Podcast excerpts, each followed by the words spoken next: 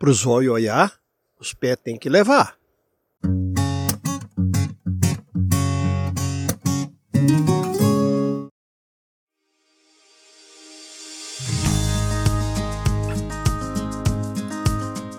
Olá, sejam muito bem-vindos e bem-vindas ao Sobre Trilhas, o podcast sobre montanhismo, trekking e outras atividades ao ar livre.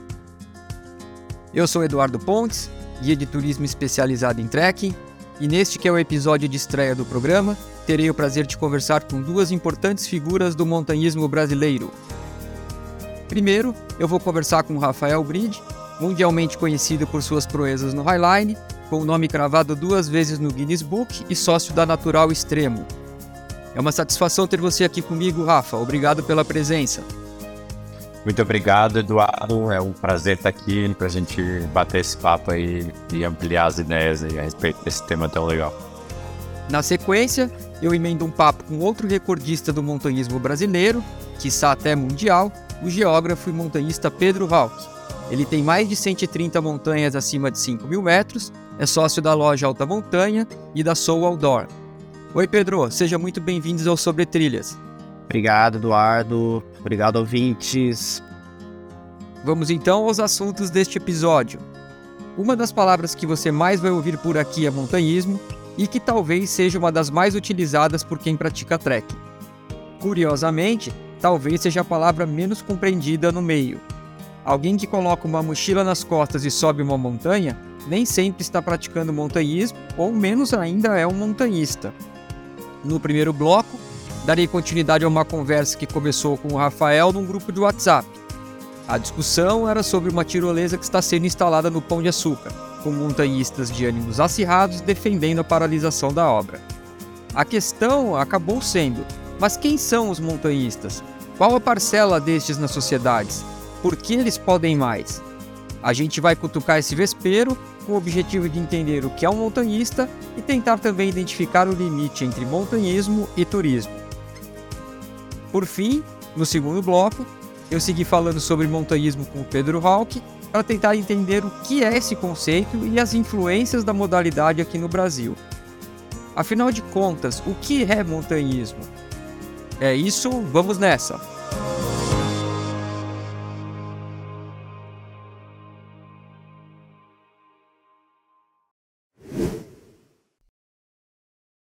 Muito bem.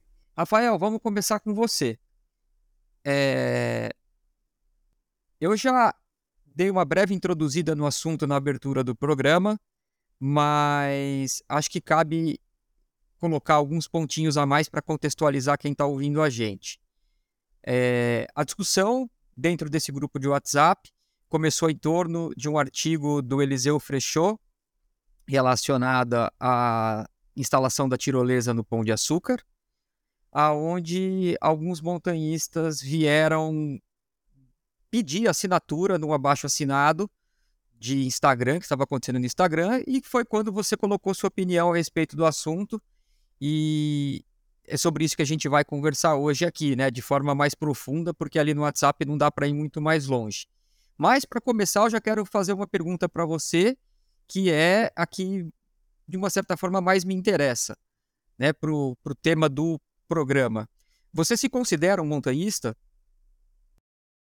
Sim, é, me considero. É, a origem do Highline, na verdade, ele é um desmembramento da prática do montanhismo e da escalada, né? Ele surgiu nos templos do, do montanhismo e da escalada, que é o Yosemite Valley, nos Estados Unidos. É, e ele veio, né, de praticantes de escalada de montanhismo. Então, essas pessoas começaram a praticar o highline. Em 1985 foi considerado, eh, desculpa, elas começaram a praticar o slackline. Em 1985 foi feito o primeiro highline do mundo, né, na, na agulha do Lost Arrow Spire, que é do lado da Yosemite Falls. Então, ali é meio que ele se emancipa do montanhismo e se torna um esporte autônomo, né? A partir que ele fez isso, é, até a minha história, né? Anteriormente a conhecer o slackline, eu não era um montanhista, né? Eu comecei a praticar o slackline perto do chão e fui me interessando pelas práticas do montanhismo, né? Fui interessando pela escalada, fui interessante por acessar certos cumes mais isolados e fui agregando essas, essas habilidades, né? E eventualmente me tornando montanhista. É, então hoje eu me considero um montanhista. É, acho que até dentro da história do esporte, é, o que teve um pouco de conflito foi essa transição de autonomia, né? Então, a, até no Brasil, e eu acho que a, a, grande parte das polêmicas que tem no Brasil é, é, é, é um pouco essa visão limitante de que só serão montanhistas aqueles amigos dos montanhistas ou que descobriram o esporte ou as práticas de montanha através de grandes guias e gurus conhecidos. Só que com o aumento de, é, de praticantes, isso é inviável e eu acho que é só uma, uma visão limitante é, que muitas pessoas têm de se agarrar.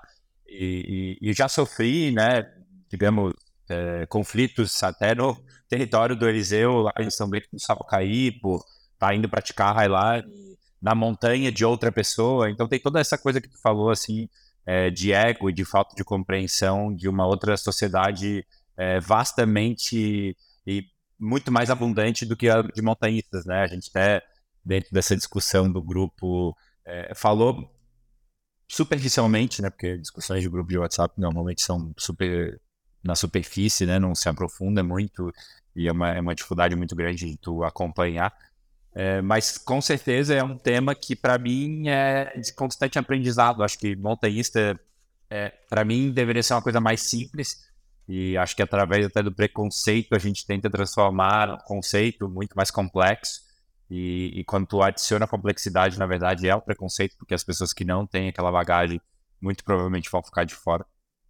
Então, é, é, é uma prática de evolução, uma prática de aprendizado, uma prática de escuta, né? Acho que a natureza tem muito para nos ensinar.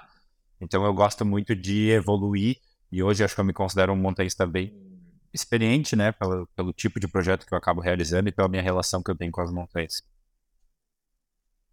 Legal. Eu me definia como montanhista e de um tempo para cá eu parei de me definir como montanhista justamente porque cada vez que eu pesquisava mais com relação ao assunto, mais confuso eu ficava. Era um pouco daquele efeito Dunning-Kruger lá que você, cada vez que você conhece mais esse universo, mais você fala, cara, não, não tem muita coisa para aprender antes de poder se declarar um montanhista aí, né? Você acha que o montanhismo ele se limita ao esporte ou ele é uma filosofia ou ele é um estilo de vida, ele é uma religião? Como é que você enxerga essa faceta do montanhismo que faz com que não só praticar o esporte seja montanhismo? Na verdade, eu acho que é tudo. E esse é o grande problema, é as pessoas não entender que é um, é um conceito inventado para tentar expressar o que cada um sente quando realizar algo que gosta, né? É, seja qual razão que levou essa pessoa a praticar, não cabe a mim ou a ti questionar essa razão. Eu acho que é, a gente está num, num, processo exatamente dessa complexidade, assim, sabe? É, é eu, te, eu até fiz um pouco da, pautei, né? Que tipo assim, ah, então vamos considerar que é só justo chegar em determinado local fazendo highlight. É uma crença super excludente e vou dizer que só quem pratica highlight dentro das habilidades é montanhista. Então, é, eu vou te falar bem a verdade, Eduardo. Eu nunca me preocupei muito em estudar o que é ser montanhista. Eu não estou preocupado em me definir montanhista. É, eu falo até um pouco da minha carreira. Eu não estou preocupado em levantar os troféus, e sim eu estou preocupado e o que é onde eu boto minha energia em aprender, né? Então, é, desenvolver novas técnicas, é, entender como que estão se desenvolvendo essas técnicas de mínimo impacto, né? É, é um processo contínuo, sabe? É um processo de aprendizado. E, e, eu acho que a gente tem uma relação do montanhismo muito nesse puritanismo, né? De assim, uma prática que protege as montanhas é, na sua essência.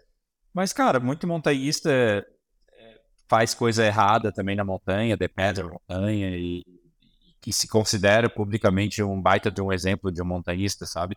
Porque a gente também não tá lá para saber o que, que, a pessoa fez e não cabe a mim também ficar querendo investigar. Então, é, é, é, eu acho que essa questão da gente tentar excluir pessoas que se consideram, eu acho que é muito mais a gente deveria se educar como um grupo extremamente plural, né? Que vamos dizer o montanhista religioso, o montanhista esportista, o montanhista é, de lazer, o montanhista empolgado por outras razões.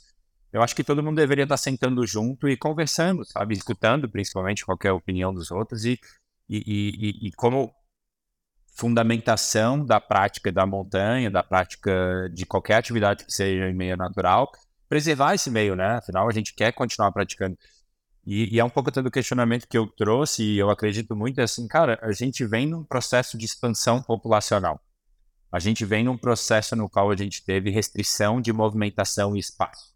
Então, mais pessoas vão se interessar naturalmente é, nesse processo recente a frequentar a natureza, né? No, Brasil é um fenômeno mais recente, em outros países é muito mais antigo, né? E, e, aí tem sempre essa discussão do puritanismo. A gente sempre teve uma visão de CNBio, de órgãos de proteção de meio ambiente, que a gente deveria excluir as pessoas do ambiente a, a fim de preservar eles. Né? E recentemente a gente vem entendendo que trazer essas pessoas de uma maneira ordenada, de uma maneira que a gente estuda a capacidade de carga, é muito melhor porque a gente educa essas pessoas, as pessoas a partir do momento que elas conhecem e são educadas, elas se tornam vozes de proteção. Então eu acho que tem uma, uma, uma parte do texto do Eliseu que eu concordo muito, é que eu acho que essas polêmicas recentes que os montanhistas mais antigos, principalmente, ou até os mais novos que é, respeitam muito esses ritos antigos, repetem é, essa questão muito de excluir, sabe, outros pensamentos e achar que eles são os detentores da verdade e no fim é um grupo marginal no sentido de não de menor valor, mas uma curva normal que está na margem da curva, um grupo de representação muito pequeno. Então a gente tem que, tem que entender de fato o que, que a gente está prestes a construir. É, entendo também que muito desse processo foi angariado e capitaneado. Sei que grupos de montanhista fazem ações incríveis de desenvolvimento e de proteção e transformam em associações não governamentais e dialogam com órgãos competentes é, mas isso também não dá uma hegemonia de pensamento, né? Eu acho que a gente tem os, os, momentos e eu acho que também tem que ter um pouco de estômago, né? Vamos dizer, lá, para entender essas discussões de internet, né? Porque todo mundo quer dar opinião, fazer um movimento contrário a certo movimento de expansão, de turismo, de, de montanhismo, comercial, e, e não está disposto a escutar o, o revés, né? o backwash. Então, tipo, até o que o Eliseu Fechou falou, e eu concordo, é, tipo, se a gente tem que cuidar com o tipo de reivindicação que a gente está fazendo, porque muitas vezes essas reivindicações, num futuro muito próximo, elas podem ser usadas exatamente para banir espaços conquistados já pela prática do montanhismo, da escalada, dessas pessoas que praticam esse montanhismo mais raiz. Né? É, exatamente. E falando um pouco de polêmicas de redes sociais, a gente já há um ano atrás, um ano e pouco atrás, teve o, o lance lá do Marins, do coach que que subiu a montanha lá do Marins com 30 pessoas, aonde a reação da comunidade toda foi, num primeiro momento, de ir lá e descer a barreta, não que não fosse merecido, mas de uma certa forma, no final das contas, se você for olhar para o episódio, a comunidade toda saiu muito mais perdendo do que aproveitando o episódio para conseguir fazer coisas novas, né? É, é, eu, eu acho que esses pontos são de extrema importância, assim, né? Porque eu acho que são temas recorrentes, são temas que de fato eles não são bem resolvidos na complexidade deles. E aí acaba que eles vão voltando sempre nessa questão superficial, assim. Eu, eu, eu né, ali como tu mesmo mencionou, eu tenho uma visão mais ampla, até porque eu, eu saí do, do elemento só de um praticante do montanhismo para ser também empresário do turismo de aventura, né? Eu gosto de chamar mais de turismo de natureza e aventura está dentro dessa natureza. Então, tem certas complexidades, né? Eu acho que eu, eu até expressei de forma bem clara no grupo que a gente entra num desânimo, numa falta de é, confiança no próximo, falta de confiança no ser humano, falta da, iniciativa privada, da iniciativa pública, do processo de fiscalização. E aí tenta colocar tudo numa régua muito baixa e assim, a gente esquece que, de fato, por mais que tenha muita coisa ruim, as coisas ruins estão ganhando muito mais é, notoriedade e espaço nas mídias, a, a sociedade como um todo está evoluindo, está aprendendo a, a, conviver de uma maneira melhor, né? Seja nos centros mais urbanos, seja nessas cidades é, perto dos centros urbanos que estão ganhando um fluxo agora de moradores que já trocaram para esse modelo de trabalho misto e querem uma vida mais próxima da natureza. Então a gente está nesse processo de transição contínuo, né? Então, hoje eu falo muito isso porque, para mim, aprendizado, né, continuar evoluindo é continuar aprendendo e se possibilitando a enfrentar situações no qual a gente está errado e a gente tem chance de aprender com elas, né? É, eu, eu, acho que a, a questão do coach ali do Marins foi muito clara, porque todo mundo se sentiu, de certa forma, pô, estão afrontando qualquer conhecimento básico de montanhismo, colocando em risco. Mas, por si só, a prática que a gente faz, né, eu, eu posso falar por mim, as minhas práticas, eu entendo os meus riscos, né? Mas, ao mesmo tempo, eu sei que tem gente que pratica comigo, que depende da minha capacidade de entender os riscos para praticar. Só que eu não saio, na, a maioria dos outros que estão ao redor ali, que são amigos e conhecidos, não saem ali difamando essa pessoa dependente, né? Mas quando é o terceiro que vem de uma questão política, uma mistura de, de conceitos, é, todo mundo se sente no, no direito ou acolhido nesse bonde do fundão, né? Chamar assim uma analogia, para sair fazendo o linchamento virtual das pessoas, sabe? É, eu acho que já é difícil hoje no processo de sociedade que a gente está, a gente conseguir publicamente assumir os nossos erros e arcar com as custas dele. Quando a gente vem num enfrentamento muito agressivo e muito direto, eu acho que a gente dificulta muito mais esse processo de aprendizado coletivo, porque quem é apaixonado por esses meios, pela prática do montanhismo, pela preservação da natureza, pela evolução do ser humano, pela é, possibilidade de correr riscos escalando, efetuando rapel, cachoeirismo, todas as vertentes do, do montanhismo, é, eu acho que tem muito mais a aprender com essas questões do que muito mais do que querer provar um ponto do que está certo e que é soberba. E, e, aí a gente começa a entrar numa linha muito tênue, assim, né? Que a gente é, deixa de ser é, um, um, exemplo e começa a ser parte do problema, né? E, e, e até para mim teve uma reflexão muito grande, assim, na, quando a gente entra nos, é, nos detalhes da prática da escalada e até a prática do highline, de alta performance, que é o, é o que eu faço também. E, e, a gente tenta entrar e falar assim, né, pô, é uma meditação ativa, é um estado de flow, e isso tem literaturas que falam a respeito disso. E, e eu até tinha um, um, conhecimento meio truncado, que eu achava que era uma meditação ativa, só que a prática da meditação por si, né, no conceito da prática, é, é, é exercer o bem, né? Aí existem várias maneiras de exercer o bem. E não necessariamente todos os montanhistas exercem o bem. Então, na verdade, tu está muito mais num estado de flow é, e presença absoluta do que exercendo o bem na, na, totalidade do indivíduo. Assim, né? E eu acho que eu, antes da gente fazer essa nossa conversa, eu estava estudando é, alguns artigos, né? O, o André Ilha é uma pessoa que se posiciona muito bem é, por por até uma, uma vivência muito institucional dentro do INEA, que ele foi um dos diretores do INEA, é, é um dos grandes nomes da escalada do montanhismo brasileiro, então também tem uma história bastante é, intensa né, com esse processo, e ele, ele é veementemente contra a instalação dessas estruturas novas, e eu já acho que, tipo, eu, eu, entendo que tem lugar que de fato não tem espaço e não é necessário, mas tem lugares que são muito necessários. Eu fui estudar também a, a história do, do restaurante 3814, que fica na agulha do Midi, é, na França. Então, a gente tem essa incongruência muito grande, né, que a gente vê ali naquele grupo de pessoas aí, diversos grupos, né, nas redes sociais, Instagram, WhatsApp, Facebook, seja o que for, pessoas é, defendendo uma posição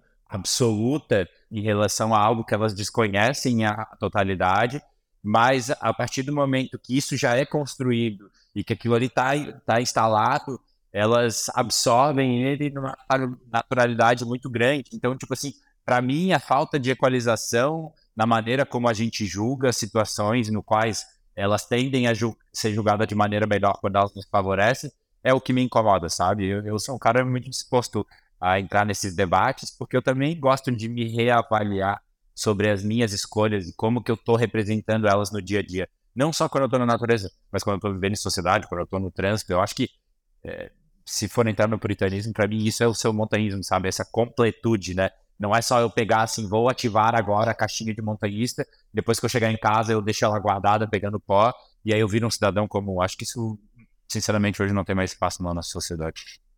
É, pois é, eu acho que é muito mais fácil você reconhecer um montanhista na cidade do que você reconhecer um montanhista na montanha, porque lá na montanha tá todo mundo vestido igual.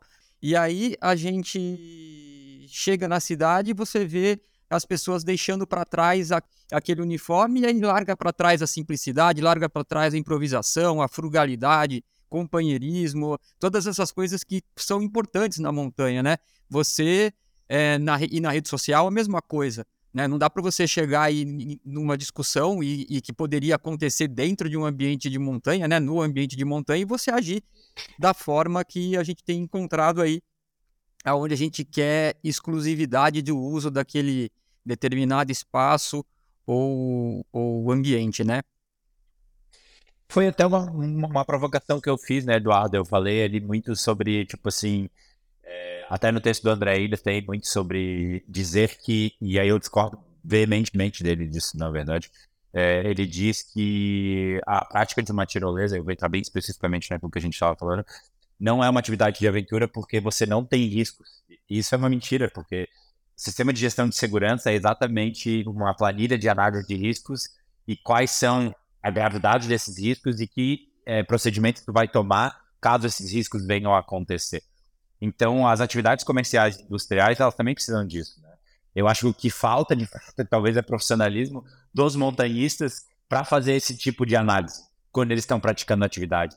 Talvez isso diminuísse absurdamente a quantidade de acidentes, como aconteceu no Marins, de resgate, das pessoas incorporar o que o meio formal e o mercado exige, porque são normas extremamente boas, as normas brasileiras da BNT se transformaram em normas ISO e são normas internacionais. Óbvio que a gente tem um problema de fiscalização, eu sei disso, a minha empresa segue todas as normas, mas a gente não tem uma qualidade de fiscalização municipal, estadual ou federal para garantir que todas as empresas sigam esses ritos e, de fato, sigam os projetos que foram aprovados. Né? Então, a gente tem todo esse processo de desconfiança e a gente passa para para uma realidade que pode ser distinta se todo mundo ajudar a construir ela de uma maneira melhor e mais, mais completa, né? Então, a partir do momento que ele faz uma análise, e aí volta para aquele ponto que eu, que eu acho, assim, eu acho que essa análise é muito de uma visão é, excludente, né? Então, ah, eu sei escalar, eu consigo acessar, então eu tenho mais direito de me divertir, porque na verdade é isso.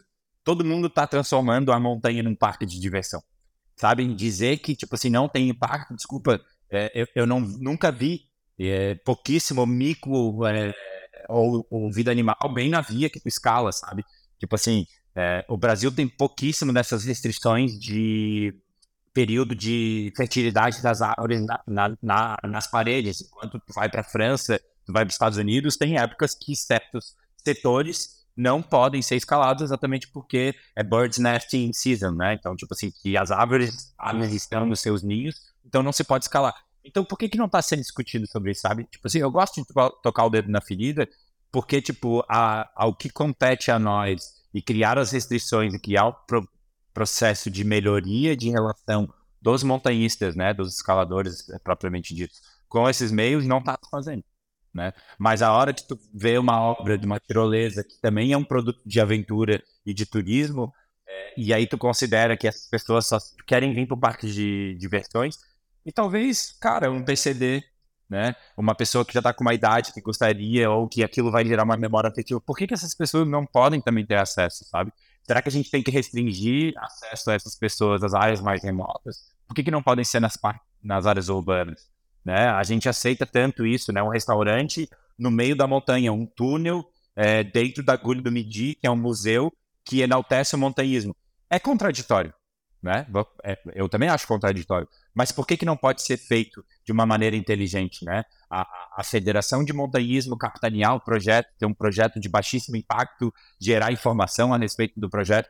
Por que, que a gente não está querendo entrar dentro do projeto e transformar o projeto em um projeto da sociedade como um todo? Assim? E quando eu vejo, e, e eu falei isso no, no grupo, para mim, o turismo de natureza e o de aventura é a melhor prática econômica que existe no Brasil. É a maior, é a, é a prática econômica com maior potencial de crescimento e a maior capacidade de distribuição de renda que a gente tem dentro da indústria, né? Vamos chamar a indústria de serviço, porque tu não consegue concentrar, né? Por mais que todo mundo esteja reclamando, ah, o bondinho, a empresa do bondinho vai ganhar muito dinheiro, vai ganhar muito dinheiro, isso ninguém tá negando. Só que assim, vai ter muito transporte que vai aumentar, o fluxo vai aumentar. Aí eu não estou entrando no mérito se deveria ou não aumentar o fluxo, aí é um outro estudo e eu não tenho conhecimento disso, eu também não tenho um conhecimento preciso, não consegui achar também informação sobre isso, sobre exatamente qual que é o impacto e quais são as medidas. Eu li superficialmente uh, algumas coisas, mas ali não está destrinchado. Né?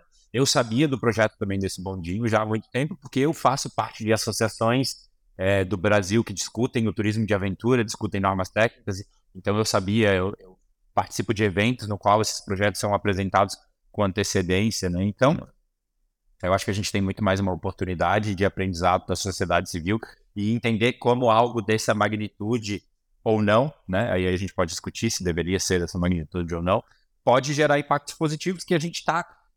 Às vezes essas pessoas que estão reclamando, nós estamos muito mais carentes de, de, um carinho e de uma atenção que às vezes um, um elemento desse pode trazer, do que de fato se desgastar em discussões no quais elas elas sabem que contra o poder econômico, quando tu bate muito de frente, é difícil, cara. É difícil. E eu não concordo, sabe? Mas eu sei que é difícil. Sim, acho que até o time, né? Porque se você for olhar o, o né? nesse caso específico, a gente estava falando sobre a, o pão de açúcar. É, foi criado um perfil de Insta, Instagram, né? Tirolesa no, no, no pão de açúcar, não. E se for olhar uhum. a data com que foi criado o perfil, ela não bate com a data onde começaram as discussões sobre o assunto. E se fosse para você começar a questionar essa, essa questão, não era agora que começou a obra, né? Porque a hora que começa a obra não é hora de voltar para a prancheta e todo mundo discutir. Já teve oportunidade, né? Já os órgãos aprovaram a, a, a construção. É, podemos questionar se o parque do Pão de Açúcar, né, né quem tem a concessão, né, se foi, se foi é, aberto para outras empresas participarem, aí é uma outra questão, né? Ela não está relacionada ao fato de ter ou não a tirolesa, né? É, eu acho que tem todas as questões de legalidade, eu acho que tem toda uma questão contratual aí, que eu acho que pouquíssima gente entrou nesse arcabouço jurídico é, das condições e o que, que pode ser feito. É, eu acho que com certeza dentro das discussões, dentro das associações, do, do monumento natural, da sociedade civil, com certeza esses detalhes vieram mais à tona é, e eles são pertinentes, são necessários. E eu acho que também tem um ponto que é isso, assim, essa, essa é, incapacidade de ver as coisas no médio e longo prazo e entender que tudo não precisa ser resolvido para ontem, né? As questões podem ser resolvidas, viu? E o Eliseu foi muito cirúrgico na questão assim, me desculpa, me diga alguém aqui que já viu uma obra bonita. São raríssimas exceções que são obras bonitas. Não necessariamente o resultado dela vai ser péssimo, sabe? Até uma obra que, digamos, ah, vai botar painel solar, tem captação de todas águas sujas e transforma aquilo num jardim de evapotranspiração.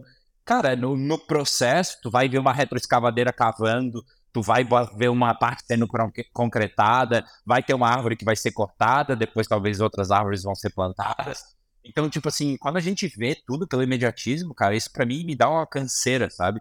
Tipo assim, é, é uma falta de, é, de inteligência emocional também, sabe? É viver muito nesse estresse, nesse consumo, sabe? Tipo assim, é, do nada, temas que não estão nem um pouco dentro do nosso planejamento tomarem é, protagonismo no nosso dia. Isso é péssimo para a humanidade, sabe?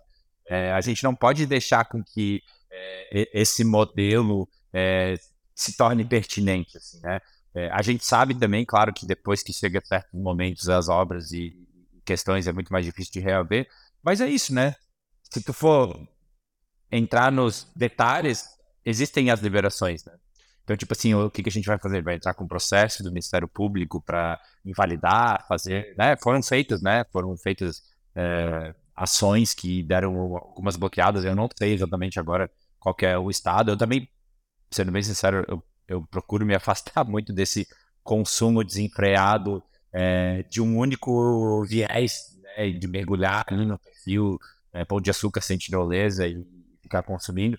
A gente teve, e acho que dá para ampliar a discussão, a gente teve recentemente também, um pouquinho antes do coach dos Marins, é, a gente teve a questão da via ferrata lá no Espírito Santo, é, né, no Itapemirim, o Pico Itapemirim, uma montanha extremamente icônica, é, que foi também abordado de uma maneira muito errada, e tem esse, essa visão de bah, via ferratas, as pessoas que não têm condição de escalar não devem é, se considerar montanhistas, Aí essas mesmas pessoas possivelmente vão um dia para Itália, para França, Estados Unidos, Chile, Canadá, tudo que é lugar que tem via ferrata, vão estar tá lá sozinhos, sem um parceiro, quer acessar um come e vão fazer uso da via ferrata.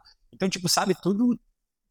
E, e eu não acho que só para tu fazer o uso também que tá certo a instalação, né? Eu acho que tem maneiras e maneiras de realizar esse tipo de instalação, acho que tem maneiras e maneiras de realizar esse tipo de diálogo.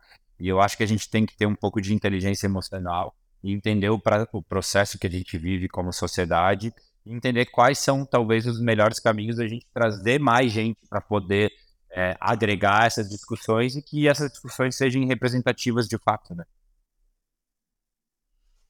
Exato, eu acho que é uma questão de autoconhecimento, de você poder se reconhecer é, como também um turista, porque eu acho que é um olhar é, equivocado sobre o turista, né? É um preconceito que existe com o montanhista que é turista, mas ele acha que ele não é. Então ele vai lá, ele olha para o turista que não tem as mesmas habilidades ou não tem a mesma experiência e ele quer restringir o acesso.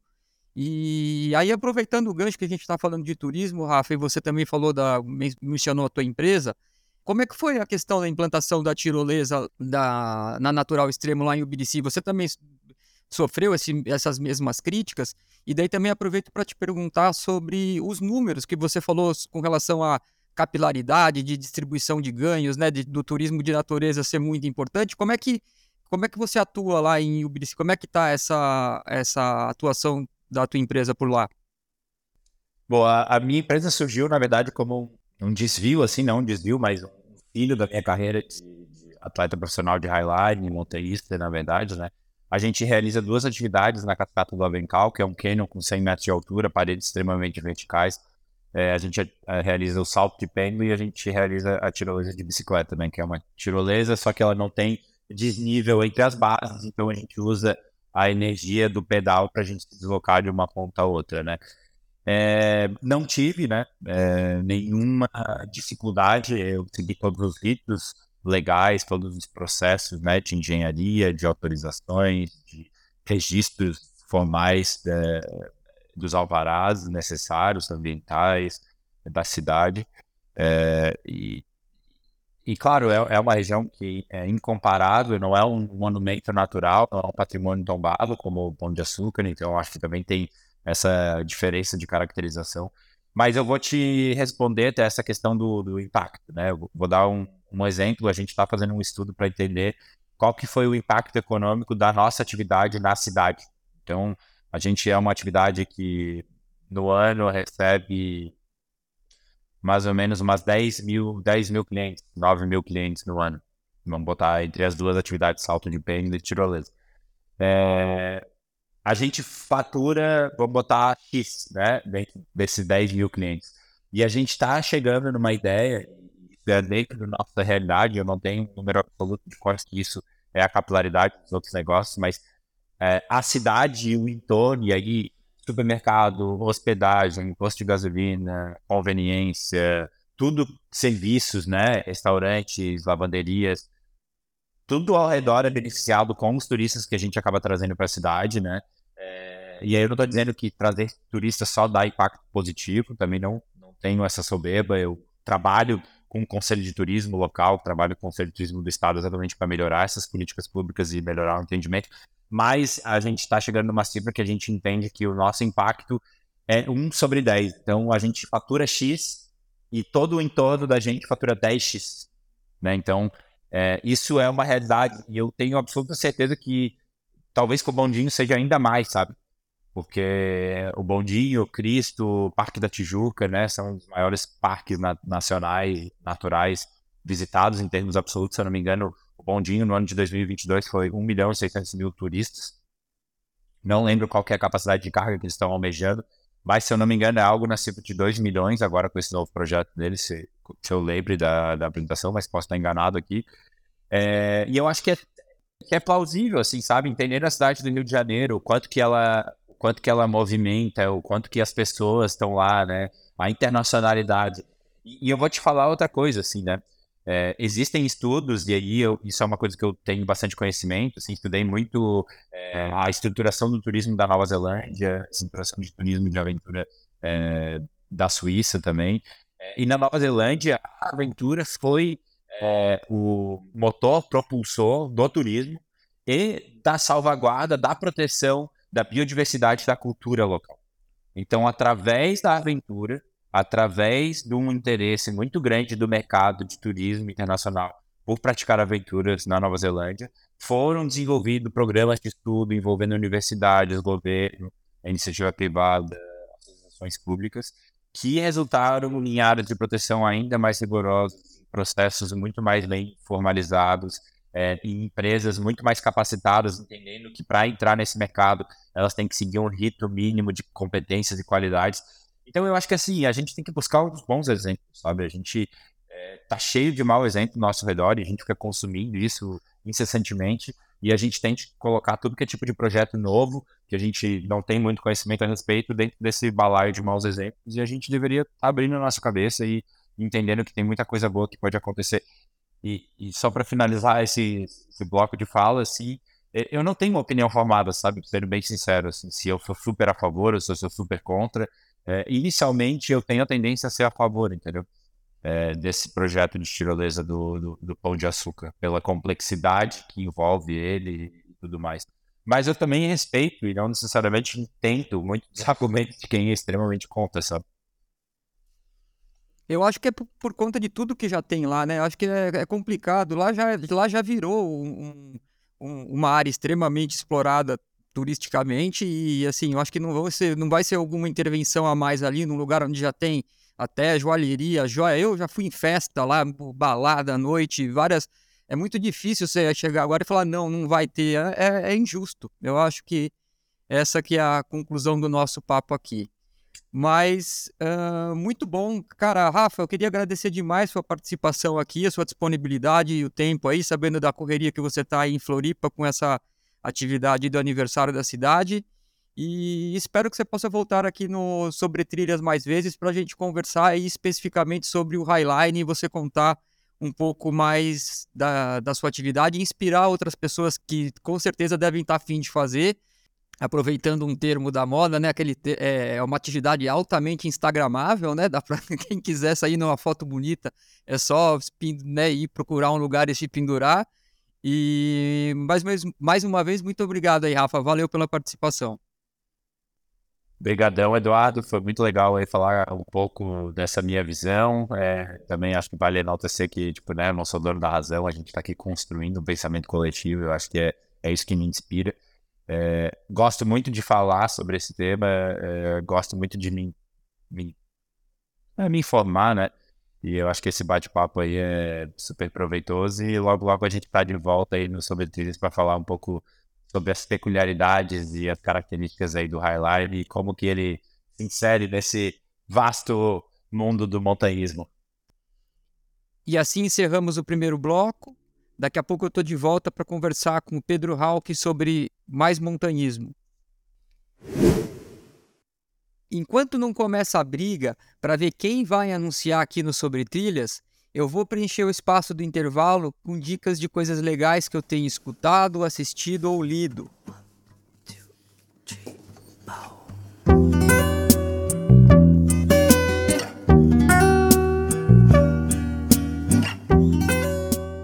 Começar com a dica do álbum Five Easy Hot Dogs, recém-lançado pelo cantor canadense Mac DeMarco.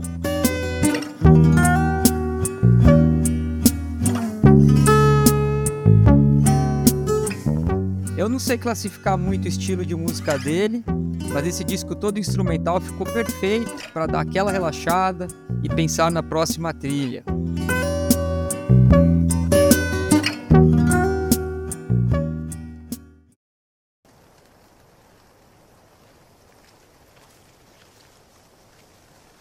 Cada caminhada para o acampamento 1 dessa montanha é um cansaço, é um desconforto físico grande e a mente fica recorrendo à sua história e à sua vida em busca de fatos que justifiquem você estar tá naquele lugar mais uma vez.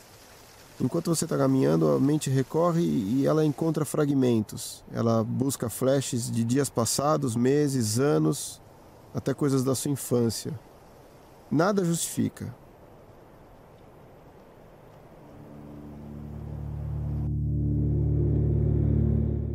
Essa fala é do Nelson Barreta e foi tirada do filme Extremo Sul, dica que recebi do meu amigo Rafa Correia. O documentário conta a história de uma expedição organizada em 2003 e liderada pelo próprio Barreta e que tinha como objetivo a ascensão do Monte Sarmiento, uma das montanhas mais misteriosas da América do Sul, lá na Terra do Fogo, um lugar onde chove 340 dias do ano, vento o tempo inteiro e com temperatura média de zero grau. A história toda é muito interessante e capta muito bem a paixão pela montanha, mas traz muitas outras reflexões sobre montanhismo. Tem no YouTube e com certeza valerão seus preciosos 88 minutos de atenção. É até hoje considerado um dos melhores filmes produzidos no Brasil com o tema montanha. Eu vou deixar o link nos créditos do episódio. Dá pra dar um pause? Eu não vou falar mal do meu grupo e nem vou falar que eles são umas bestas. Quando escalas, estás pensando constantemente. Bom, Pedro, vamos lá. Com a ideia de introduzir o assunto desse podcast, eu resolvi criar o primeiro episódio com base no que eu acredito ser básico para os assuntos que eu vou desenvolver nele. E procurando por tentar encontrar uma definição do que é montanhismo, eu encontrei uma série de artigos teus que foram escritos em 2008, em 2009. É, eu queria entender, começar fazendo essa pergunta para você: o que é o montanhismo hoje? Bom, o montanhismo ele é a atividade, o esporte e a cultura de ascender montanhas por qualquer motivação que seja. Desde uma motivação contemplativa, uma motivação esportiva atrás de é, novas metas, é, fatos inéditos, é, ou até mesmo outras motivações que seja. Motivação não importa, na verdade, mas é a, a, atividade de ascender montanhas. Não importa também a técnica utilizada, né? Você pode utilizar é, técnicas simples, né? uma simples caminhada para chegar no cume da montanha, quanto você pode chegar no topo é, por vias técnicas através de ascensões em corda, escalada em rocha, escalada em gelo, etc. Certo. É, o, o, a grande questão para mim, Pedro, é que assim, você pode subir uma montanha para tecnicamente instalar uma antena, você pode subir uma montanha para rezar. Tem uma série de motivações que levam uma pessoa até o topo de uma montanha. É, acho que o que você comentou aí com relação à realização pessoal e usando esforços próprios é o que define mesmo o que é montanhismo. Então, assim, quando você coloca o caráter esportivo no montanhismo, né, é, e aí eu queria diferenciar o, o, o esporte da atividade física é, atividades de competição são montanhismo? Então, por exemplo, trail running é montanhismo no que diz respeito à questão cultural ou filosófica ou até mesmo religiosa que pode representar o termo montanhismo? Bom, é, quando a gente fala do montanhismo, né, veja que eu dei uma, uma explicação genérica, né, é, o, o, o montanhismo foi evoluindo ao longo do tempo, tá certo? É, inclusive, as primeiras ascensões a montanhas que foram realizadas de maneira sistemática, é, elas aconteceram fora do nosso contexto social é, moderno, tá certo? Foram realizadas pelos incas, cara, e tinha motivação estritamente religiosa, né? O montanhismo como esporte, ele surgiu na Europa, né? Aliás, antes mesmo de surgir é, a noção sobre o que é um esporte, não é? Uh, então, assim, existe é, o montanhismo, essa bimontanha. A questão é que muita gente sobe montanha sem se identificar com montanhismo. Então, as pessoas que sobem montanha por motivos religiosos, e isso acontece bastante no Brasil, até mesmo de uma maneira meio tradicional, né? Posso citar, por exemplo, a missa de 1 de maio que acontece lá em. As pessoas estão ali por outras motivações que não é, é aquela identificada com o montanhismo, né? Mas você deixa, você não deixa de estar é, praticando essa, essa atividade. Aí que vem essa coisa tão meio tão complicada, né? É, que é essa, essa definição, essa identificação. O trail run, ele surgiu mais recentemente. Olha que coisa curiosa, né? É, nos esportes, a gente sempre preza é, pelos feitos atléticos, pela performance, né? O atletismo, sempre quem chega mais rápido. No montanhismo nunca foi assim, é bem diferente. No montanhismo, ao invés de você valorizar é, a, a, a, a, ascensão mais rápida, você valoriza a primeira ascensão, que é o que? A conquista, né? Então, quando eu falo em conquista no montanhismo, ele é mais do que você chegar no cume, é você ser o primeiro, você ter o ato pioneiro, né? E o trail run, ele veio mais recentemente, né? É muito influenciado é, dessa, dessas motivações esportivas normais, né, de ser o mais rápido, etc. Houve muita resistência de princípio, né, por parte dos montanhistas mais tradicionais, mas hoje a gente já pode considerar o trail run como uma modalidade do montanhismo, né? E tem várias modalidades, né? Então, por exemplo, quando eu falo em escalada em rocha, escalada em rocha é uma coisa que começou com o montanhismo, evoluiu com o montanhismo, mas depois ela foi tendo uma identidade própria, ela foi se distanciando do montanhismo. Tanto é que hoje em dia tem muita gente que escala em rocha, mas que nunca foi para uma montanha, né? Tá. O ponto para mim, Raul, é que quando você pensa, por exemplo, em montanhismo, a primeira coisa que me vem na cabeça é a questão da, da aventura, da liberdade e, assim, existe uma regra de conduta, né? Então, assim, quando você pega algum esporte, né? Que nem, por exemplo, eu citei o trail run para a gente é, é, ter só um exemplo, mas assim, o trail run, ele, de uma certa forma, apesar de ele tentar respeitar os princípios éticos e ambientais que são inerentes ao montanhismo, de uma certa forma acaba não sendo, porque é, acaba deixando um rastro daquilo que talvez incomode os montanhistas mais tradicionais. Eu não sei se você concorda com essa opinião. Eu acho que o que incomoda os montanhistas tradicionais é ter gente diferente deles nas montanhas. Não é o fato do impacto ambiental, porque se passa lá alguma pessoa correndo, ela passou e ela deixou o mesmo rastro que o cara foi andando, né? Ah, inclusive erosão em montanha, né, das montanhas tropicais, como é o nosso caso, quem provoca é água. Não é a pessoa, não é a fricção do, do solado do calçado com, o solo, né? É, claro, né? Você tem que ter uma trilha antes, né? Porque a trilha, é, se ela for mal feita, é, ela é um local onde a água escoa com mais facilidade. E a água escoando pela superfície com facilidade, ganhando velocidade, ganhando energia, ela tem a capacidade de remover a camada superficial do solo e provocar erosão, né? Provocar ravinas, certo? Então, sim, é óbvio que eu falo isso, de certa maneira, né?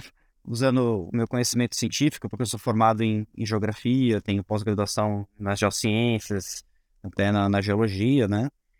É, mas as pessoas também usam, né, às vezes a ciência para um pouco para defender suas próprias ideias, certo? Estão dizendo que o impacto é muito, muito grande, né? Eu acho que é, é mais uma questão, assim, de, da, da, do montanha se sentir um pouco invadido, né? É, não é todo mundo que pratica trail run que se identifica com montanhismo. As pessoas geralmente se identificam com a competição. E o montanhismo, ele tem em seus valores, né, é, ali nas suas raízes, é, o romantismo. O montanhismo ele ganhou muita força e ele se tornou um esporte muito popular na Europa é, na época, na década né, de 1850, né? Inclusive a gente chama essa época do montanhismo como a época de ouro do montanhismo. A época que é, as montanhas de 4 mil metros dos Alpes começaram a ser conquistadas uma após outra. E essa era, foi a época do Goethe, foi a época né, é, do, do, romantismo como corrente filosófica, né? O pessoal fala romantismo, acho que eu tô falando, ah, eu te amo. Não, não. Romantismo, ele é uma corrente filosófica que você tem a idealização da, da, da a idealização das coisas, né? Então, sim, é, nessa época, por exemplo, você tinha aquela, aquela filosofia, aquela ideia de que você tinha que a, a, os meios urbanos, o meio urbano era um meio decadente, poluído, era um meio degradante e a natureza ela era um local que purificava a alma das pessoas, né? Então os poetas chamavam isso de fogueira urbe, fuja da cidade, tá certo? E isso, essa corrente filosófica era muito intrínseca no montanhismo. Essa é uma coisa muito curiosa. Você vê o momento histórico que o montanhismo se acendeu com o momento histórico que vivia a, a, a nossa filosofia, as artes, etc., coincide com isso. E outra coisa bem interessante é que é, a gente tem muita. O montanhismo moderno, né? Começou com os ingleses, uh, mas os alemães, eles, uh, os germânicos, vamos falar assim, eles tiveram uma importância muito grande. Então foi a época do Goethe, sabe? Então é, é uma coisa muito, muito curiosa ver, ver essa relação. Eu acho que, que é muito isso, sabe? O montense tradicional e é brasileiro, ele é muito romântico, mesmo que ele não, ele acha que não é, mas a, a, a nossa, a nossa estrutura, a nossa base do montanhismo, nossas filosofias são muito romantizadas. E o montanhismo brasileiro é, não é algo recente, Tá? As pessoas acham que a gente começou a praticar montanhismo a partir da década de 90. Não é fato. É, o montanhismo brasileiro ele remonta no século XIX. E o montanhismo brasileiro é, ele é, foi evoluindo, ele começou de maneira simultânea, sem muita conexão, no Paraná e no Rio de Janeiro, e praticado por montanhistas de origem alemã. Tá? Então eles foram certo. muito, muito influenciados pelo romantismo, não é? Então é, eu vejo dessa maneira. É, eu, eu acho assim que hoje, é, dentro do, do, do, montanhismo, a gente tem. A gente está fazendo muitas ponderações a respeito é, dessa, dessa herança. Né? Ah, então, por exemplo, esse, esse é, romantismo ele se reflete no, nos purismos do montanhismo brasileiro. Né? Ah, na própria escalada brasileira, a gente tem uma filosofia de não colocar muitas proteções da rocha. Isso é um purismo, né? E, e, o Brasil ele tem uma fama, e é fato, né? De ter vias mal protegidas, né? Nossas vias escaladas tradicionais, é, você tem uma proteção lá, uma chapeleta aqui e outra 10 metros para cima. Isso na Europa, por exemplo, não existe. A galera que vem da Europa para escalar aqui fica assustada com, com o grau de proteção nosso que é muito exposto.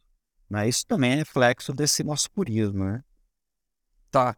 Esse montanhista tradicional, pelo, pelo que eu entendi então, é, ele acaba, de uma certa forma, se apropriando do ambiente de montanha. Ele acaba achando que a montanha é dele, né? Então, quando a gente olha para aquilo que a gente chama de turista e que vai para a montanha e que tem tornado os ambientes tão, tão cheios e tão... que talvez que seja aquilo que mais incomoda, é, isso faz com que eles tentem, de alguma forma, se diferenciar do que, são turistas. E, na verdade, acho que todo montanhista é turista, né? Uma vez que você pega e sai, aí de, Curit sai de Curitiba e vai até os Andes, a, a atividade que você está, em, primeiro momento, fazendo é o turismo, né? Você está, é um montanhista, está na montanha, mas, assim, não deixa de ser um turista. Eu vejo muita gente querendo se desvincular desse rótulo, né? E tentando, de alguma forma, achar que é, vamos afastar esses turistas para fora do que pensar, por exemplo, na educação ou em tentar trazer mais para perto né, do, do,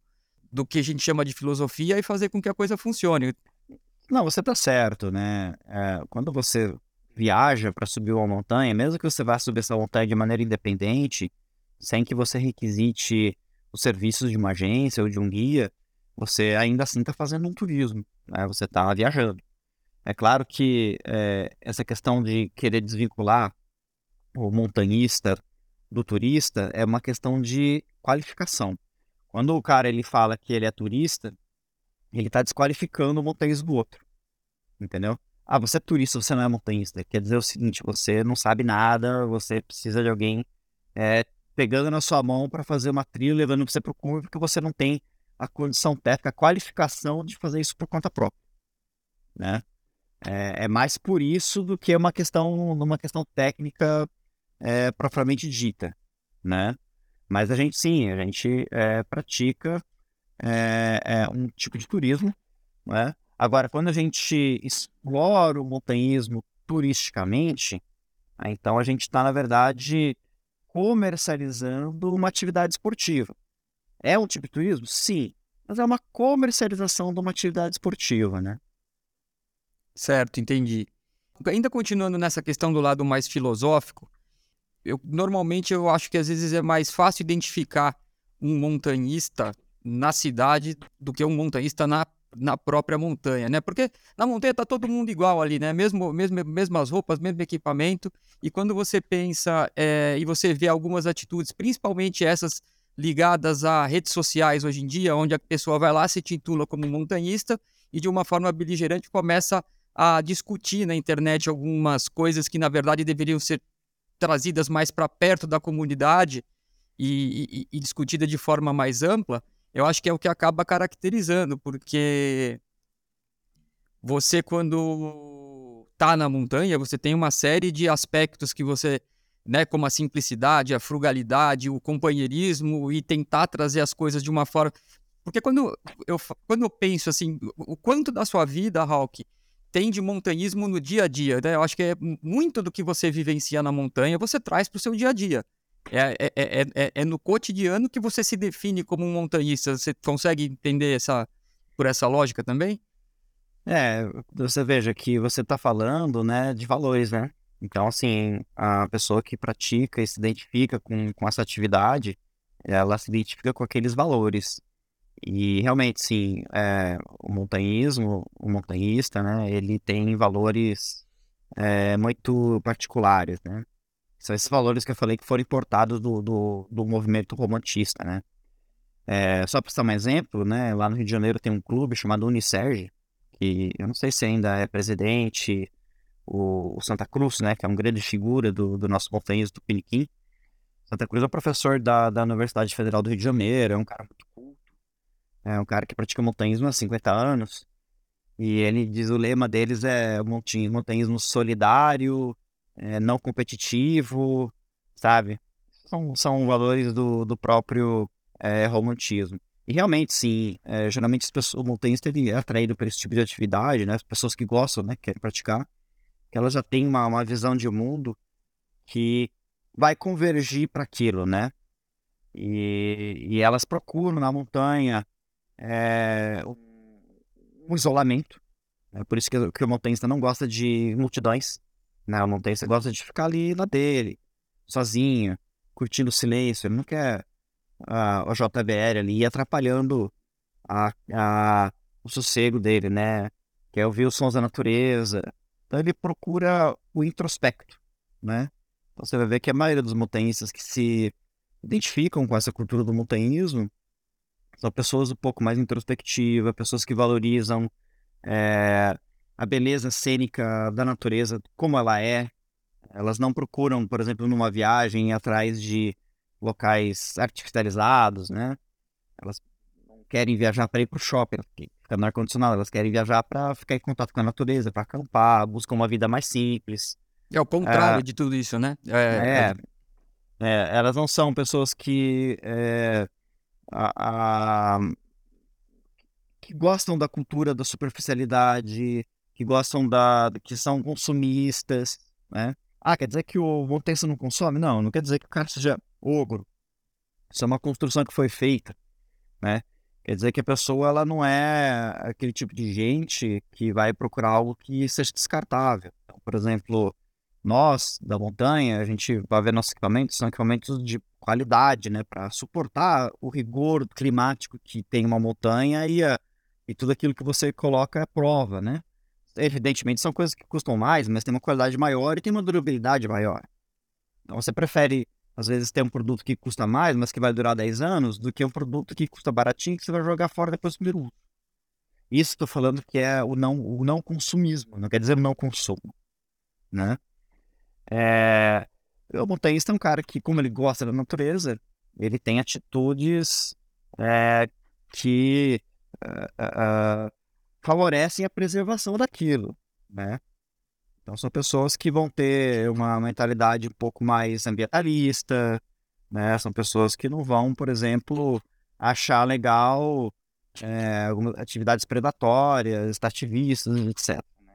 Por isso que quando a gente fala que uh, quando tem um parque nacional que de repente decide para sob a alegação de preservar a natureza, fechar o acesso, acabar com a visitação, a gente acha isso errado, porque uma pessoa que frequenta aquele local, a pessoa que gosta daquele local, é a pessoa que vai denunciar um, um crime ambiental que está cometendo dentro da cidade de conservação, né? Então é, montanhista tem todos esses valores que estão dentro da sua mentalidade, né?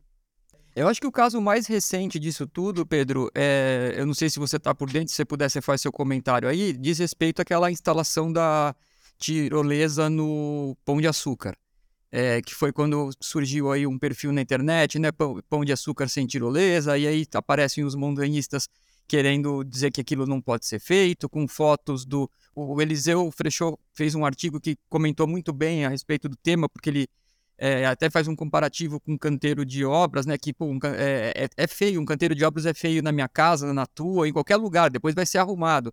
Mas assim, existe aquela tentativa de falar, não, não venham aqui, não vão fazer a, a tirolesa, né? Porque é uma intervenção na montanha, num lugar onde já tem lanchonete, cafeteria, joalheria, tem espaço para show, já tem um, um, bondinho lá instalado e aparece essa, essa questão. Você está por dentro dessa, Bom, eu, eu vi por dentro, eu não pude ler o, o artigo do Eliseu. É, eu acho que o Eliseu é uma pessoa bem, bem ponderada, não é? Eu vi, assim, vários colegas é, da Agperge que foram contra. Uh, tenho visto alguns colegas também que são a favor, pensando no ponto de vista é, da exploração econômica, né? Achando que isso vai poder é, fazer com que a região do Pão de Açúcar, que é uma unidade de conservação dentro de uma cidade, né? Ela possa rentabilizar mais e isso é, é ou seja, o, a, uma unidade de conservação da paisagem virando um ativo, isso pode trazer aspectos mais positivos que negativos daquele impacto de ter a tirolesa. Né? Eu confesso para você que como eu não pude me adentrar muito, aprofundar no assunto, eu não consegui ainda é, enxergar melhor os prós e os contras, mas eu acho que é, esse é um tema que ele cai muito nessa questão dos valores, né? Porque também, veja só, a pessoa que vai fazer a tirolesa não é o, o escalador tradicional que já frequenta a Urca, que, tá, que conhece as vias de lá e tudo mais, né? Ele é um turista, né? Ele é uma pessoa que vem de fora, que vai fazer aquela tirolesa, tira as fotos e vai voltar, sei lá, quanto tempo depois, né? Não é o cara que frequenta. Existe um pouco dessa, desse sentimento, assim, de uma invasão de espaço, né? É, impacto ambiental, eu imagino que construir uma tirolesa é, com toda a segurança vai, vai causar um certo impacto, né? Mas aí tem que, tem que medir é, uh, os prós e contras. Eu acho assim, um tema bastante delicado esse.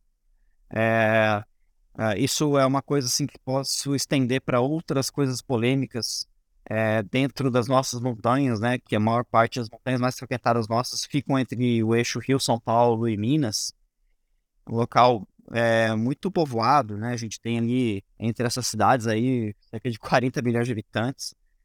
E a gente está tendo muito problema com questão de visitação desordenada, né, e vários locais do mundo sofreu com isso e o montanhista perdeu esse espaço, certo? Então, você veja hoje em dia, você vai querer escalar, por exemplo, o Mont Blanc na França, tem fila para você conseguir permissão. Então, talvez seja inevitável que esse tipo de coisa possa acontecer para você fazer uma serra fina, para você fazer um pico dos marinhos, né? Tá cada vez mais lotado e a gente tem certos limites. Né? Um limite de carga, um limite de pessoas para ir para lá. Agora, sim, como é que eu vou falar que eu sou montanhista tem prioridade e outra pessoa que não é, é, não tem? Como é que eu vou diferenciar uma pessoa da outra? Tudo isso é, é um, são temas assim que precisam ser discutidos, né? E, e e realmente se vai dar muito muita polêmica, né? É, mas o montanhismo não vai morrer por causa disso, né? É só que a gente vai ter que poder, vai ter que viajar um pouco mais. Se você quiser frequentar aquela montanha do lado da sua casa, se você mora numa cidade gigantesca como São Paulo e Rio de Janeiro, você vai ter que enfrentar fila, né? Você vai ter que compartilhar isso com muita gente, né? Isso é, é algo que está acontecendo e depois da pandemia, o número de pessoas procurando o ambiente de montanha, querendo se tornar montanhista, ou simplesmente só para curtir e vazar, aumentou bastante. Atrás né? daquela foto, né, para aparecer no, no, no, no, Instagram, né, na rede social e depois é, não aparecer nunca mais. Às vezes sim, às vezes não, né? Eu, assim, eu já recebi muita gente que simplesmente na pandemia percebeu que, puxa, minha vida, eu só trabalho, não tô fazendo nada legal e eu quero fazer montanhismo. O cara se tornou montanhista. Se tornou montanhista, se identifica com isso e foi, mano, pô, que bom que você veio pra cá. Porque Exatamente. Você é uma pessoa que agrega. Agora tem gente que não agrega, né? Tem gente que, que e tem gente que não agrega e tá aí e se identifica com montanhismo também. Entendeu? Então, sim, é da natureza humana. Né? Entendi. Bom, é, acho que a gente concordou em, nos mais diversos pontos aí. Era o que eu esperava como cliente da alta montanha. Te chamei aqui por, por conta disso. Queria, né, o cliente sempre tem razão, né? Te chamei aqui porque eu compro lá. E queria aproveitar. Então, eu acho que o papo encerrado a gente poderia continuar longe aqui, dá para ficar filosofando, mas eu acho que tem outros, é, poderemos ter outras oportunidades de conversar. Então, queria agradecer demais a você, é, Pedro. Muito obrigado. É, espero que você possa voltar aqui mais vezes e da próxima para contar um pouco mais sobre algumas aventuras que eu acho que é o que o pessoal também espera ouvir de você, né? Obrigado, Eduardo. Só para finalizar aqui para os ouvintes, né? É, deixar assim uma última mensagem que é, o montanhismo, assim como qualquer outra atividade humana, é uma construção histórica. E é, nós, né, é, desde a, de muito tempo, a gente vem indo para a montanha e isso nos atrai, né? Essa, essa paixão foi evoluindo com o tempo, os valores foram evoluindo com o tempo. Né? Então veja que logo na, na, na, resposta da primeira pergunta eu falei que o montanhismo é como cultura, como atividade organizada, ela se iniciou mais antigo, né? É, aconteceu com os incas, né? E os incas subiam montanha e faziam sacrifícios humanos lá em cima. Imagina, se as coisas não tivessem mudado, a gente teria que sacrificar gente lá em cima, né? Meu, então é isso que a gente faz. Então, é, o montanhismo, como qualquer atividade humana, por mais tradicional que seja, ele evolui. E a gente sempre espera que essa evolução ocorra, mas é claro, ocorra evoluindo para frente, né? Evoluindo para melhor e não para trás, não piorando. Essa construção ela acontece, né, através da, da ação de muitas pessoas. Então, sempre bom a gente estar tá ali discutindo ideias, refletindo, buscando entender é, o cerne que motiva as pessoas, né, nessa construção histórica para ver como a gente pode evoluir para melhor. Muito bom. Mais uma vez, obrigado então, Pedro. Valeu e espero que você possa voltar mais vezes. Valeu, Eduardo. Fica aqui espera de outros convites para estar tá aí falando mais sobre montanhas. Valeu.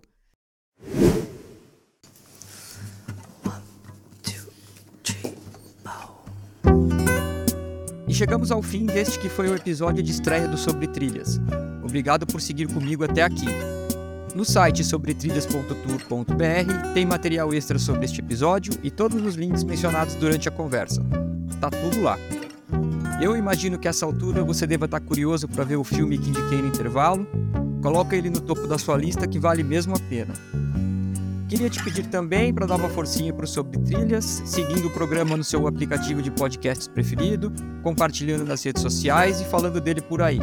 Se quiser falar comigo, repercutir o episódio, mandar história, enfim, qualquer coisa, pode mandar e-mail para o podcast arroba sobretrilhas.tour.br ou me marcar nas redes sociais arroba sobretrilhas.